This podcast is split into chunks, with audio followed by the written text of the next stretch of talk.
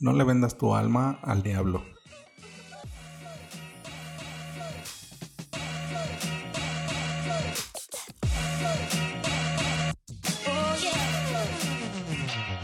Hola, ¿qué tal? Bienvenidos a Ventaja Podcast, el podcast en donde hablamos de principios, estrategias y tácticas para los negocios tradicionales, online y startups. El día de hoy vamos a hablar de cómo conseguir fondos. Si tienes alguna duda o comentario, entra a ventaja.com.mx diagonal contacto y házmelo llegar por medio del formulario. Una de las objeciones principales a la hora de emprender es la falta de dinero. Ya hemos visto que con el método ventaja esto no es así necesariamente, pero si estás en un punto en donde es necesario, vamos a saber cómo hacerlo de manera adecuada. Lo mejor y la mejor recomendación que te puedo hacer es que lo pienses muy bien. Pensarlo muy bien porque si hay mejores formas o hay distintas formas de hacerlo por medio del método ventaja es lo que siempre te voy a recomendar. Es decir, que primero consigas a la tribu, a esa gente, primero la gente, luego el producto y luego el negocio. Y trates de hacerlo lo mínimo viable siempre. Tu audiencia mínima viable, tu producto mínimo viable, tu negocio mínimo viable. Así que poco a poco puedes ir construyendo ese negocio que te incentiva, que te motiva y que te está llevando a esa pasión. Porque no sé en qué situación estés. Si ya seas un emprendedor Nobel que lleva varios emprendimientos o si recientemente te haya nacido esta pasión pero nunca te has acercado ni siquiera a comprar y vender cosas. Así que la mejor recomendación es esa.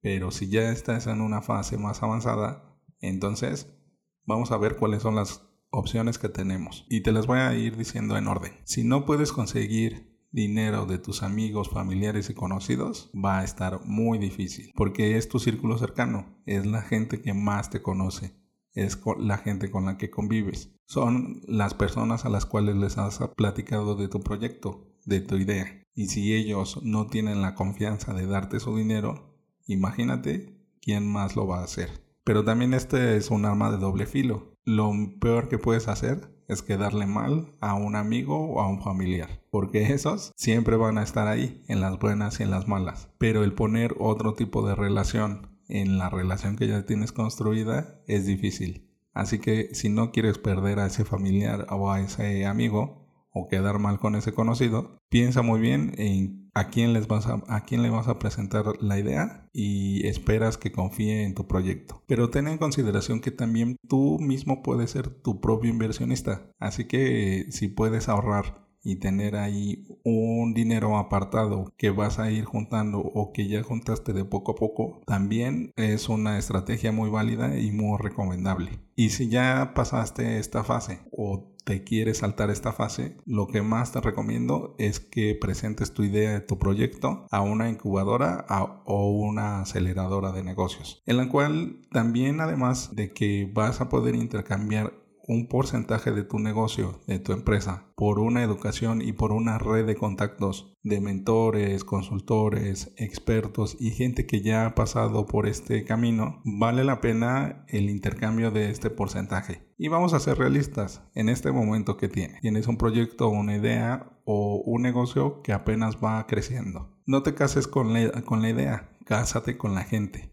Cásate con tu equipo, contigo mismo y ten fe y planifica muy bien porque al momento de entrar a una de estas organizaciones, a alguno de estos programas, la cosa tiende a tener una velocidad bastante vertiginosa y es muy fácil marearse, ya sea con la cantidad de trabajo que hay que realizar, con la cantidad de información que hay que asimilar o simplemente con que no estamos acostumbrados a este a hacer negocios o a llevar de esta forma los negocios. Otra opción es dinero del gobierno. Hay múltiples programas de apoyo a los cuales te puedes acercar. Aquí el único inconveniente es de que el papeleo es bastante abrumador. Tienes que llevar carpetas, cajas, folders llenos de papeles, llenos de planes y llenos de cosas que actualmente para montar un negocio ya no son tan indispensables pero el gobierno es un gran dinosaurio que le gusta hacer las cosas a la vieja usanza. Así que solamente toca acomodarte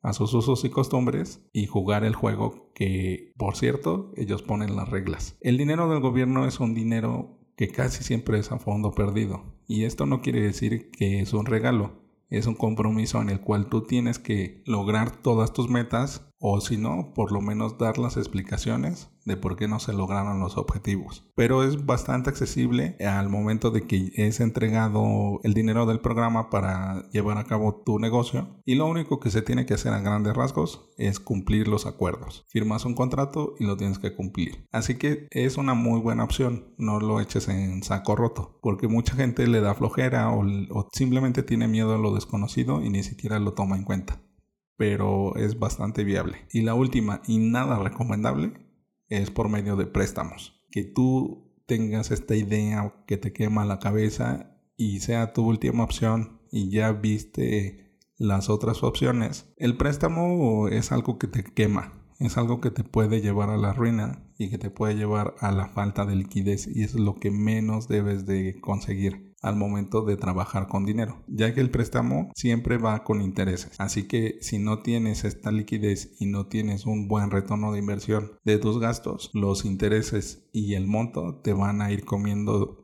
toda la operación y esto te va a poner en una situación complicada. Así que debes de establecer el motivo principal de por qué estás consiguiendo fondos y puede ser por liquidez es decir, que quieres dinero en tu bolsa para las operaciones diarias del negocio y tener elementos para agarrar las mejores oportunidades. También puede ser para conseguir activos, necesitas maquinaria, necesitas establecimientos, necesitas algo que te dé un fundamento de, un dinero estacionado, pero que te permita seguir operando. Puede ser también por crecimiento, que tu mismo negocio te está exigiendo crecer. Nunca debes de usar este dinero para deudas, o sea, para cubrir deudas o para, para mantener a flote el negocio. El dinero siempre es un tema bastante espinoso para muchos, pero siempre es importante hablarlo. Y siempre es importante saber cuáles son las opciones que tenemos. Así que eh, si vas a conseguir fondos, establece tu motivo principal, conoce los distintos métodos y estudia muy bien todas tus opciones. En el próximo episodio hablaremos de la empatía. Bueno, ventajosos, esto es todo por hoy. Antes de terminar, sigue la conversación. ¿Empezaste con tu propio dinero o el de alguien más? Recuerda dejar tu comentario en tu plataforma favorita. Al darle like en iBox y YouTube y dar 5 estrellas en iTunes, ayudas a otros a encontrar el podcast. Y recuerda, rífate como los grandes.